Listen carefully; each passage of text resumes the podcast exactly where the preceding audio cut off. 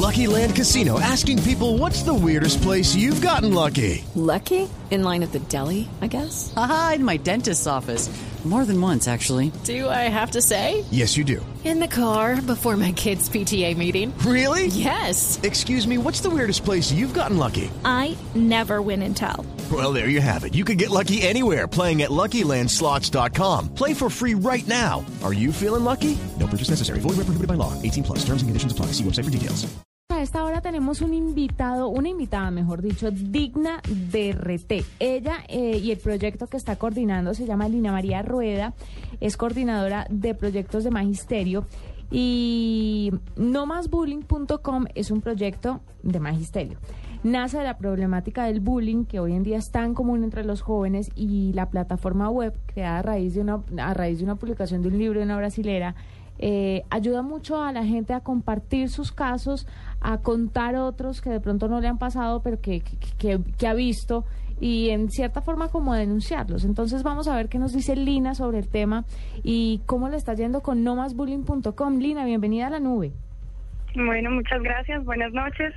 Y como tú decías, eh, pues nomasbullying.com eh, nació a raíz de un lanzamiento que hicimos eh, en Editorial Magisterio en la feria del libro pasada. Eh, hicimos el lanzamiento del libro Bullying y Ciberbullying, las herramientas para conocer el fenómeno.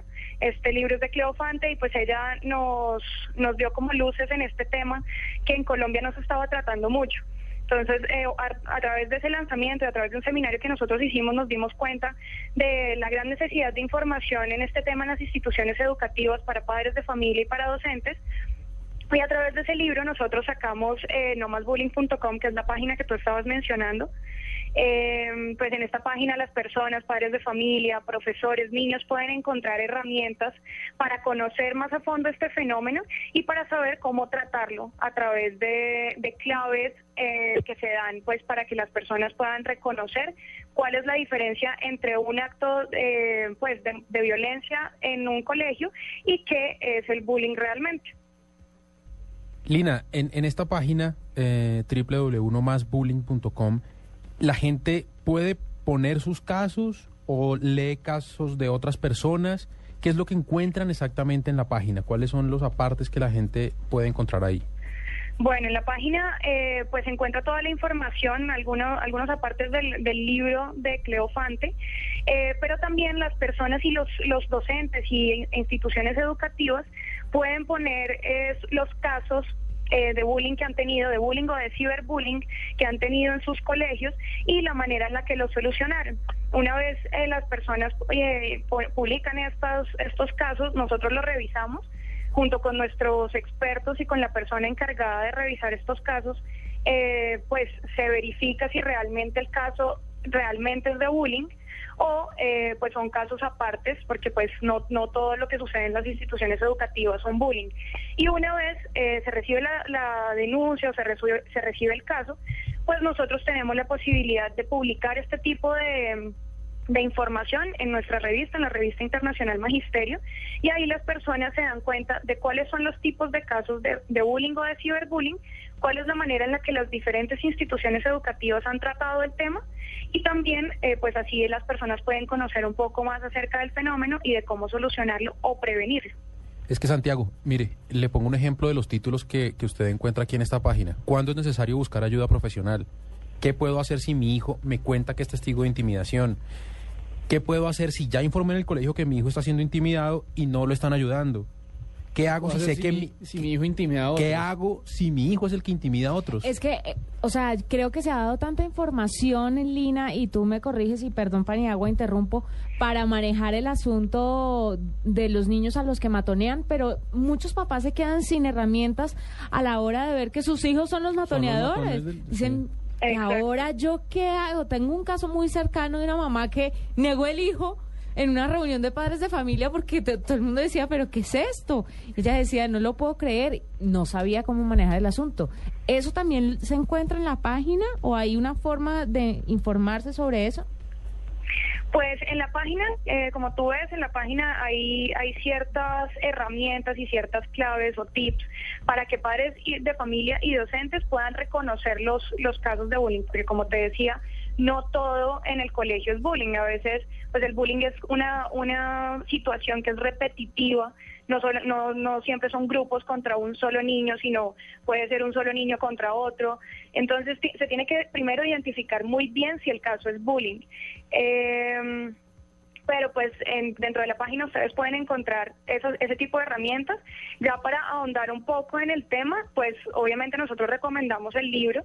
El libro lo pueden encontrar en la librería Magisterio. Eh, ahí están todos, son, son claves básicas para que los padres de familia y docentes puedan reconocer si un niño está siendo víctima de matoneo o si un niño es el bully o el, o el niño que hace matoneo. Lina, eh, sé que se sale de pronto un poco del espectro del- de los servicios que ofrece nomasbullying.com, pero digamos, no sé si, pues como ustedes están en contacto con expertos, probablemente puedan dar una mano con esta pregunta. Y digamos, eh, lo que ustedes dicen es que eh, eh, un poco el modelo es que alguien tiene información de un caso, lo, lo, lo remite a la página, ustedes lo analizan y dan como una respuesta pertinente en un tiempo, pero ¿qué pasa, digamos, si alguien está siendo matoneado y necesita un poco como, como una ayuda de emergencia?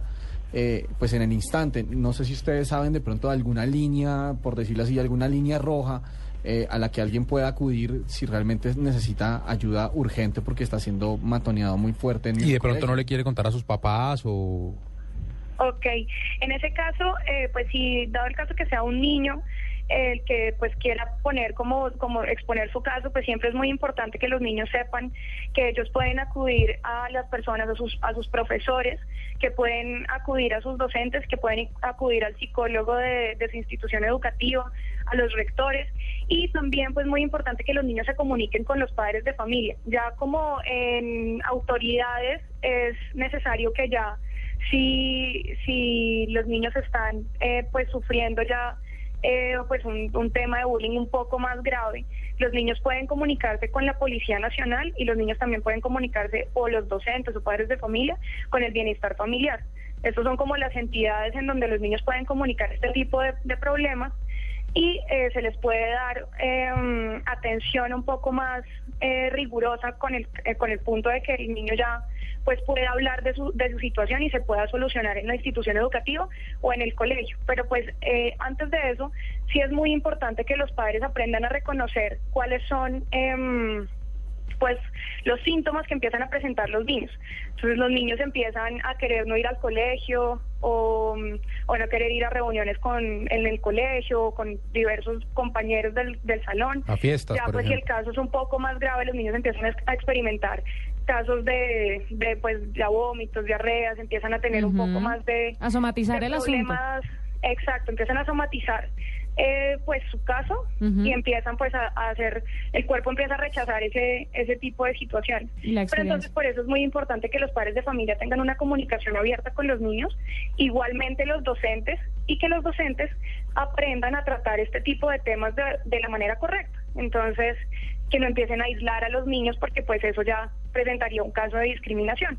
Claro, importantísimo. Lina, gracias por estar con nosotros, por contarnos sobre nomasbullying.com. Es un proyecto muy bonito, muy importante para crear conciencia sobre el bullying, el ciberbullying que se da eh, tan común entre los jóvenes hoy en día. Muchas gracias por estar con nosotros en la nube.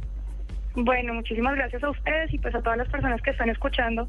Eh, les amplío la invitación a la Feria del Libro que ya empieza esta semana para que conozcan el tema de bullying y ciberbullying en nuestro libro. Vamos a estar en el pabellón 3, en el stand 114. Ahí van a encontrar a Editorial Magister.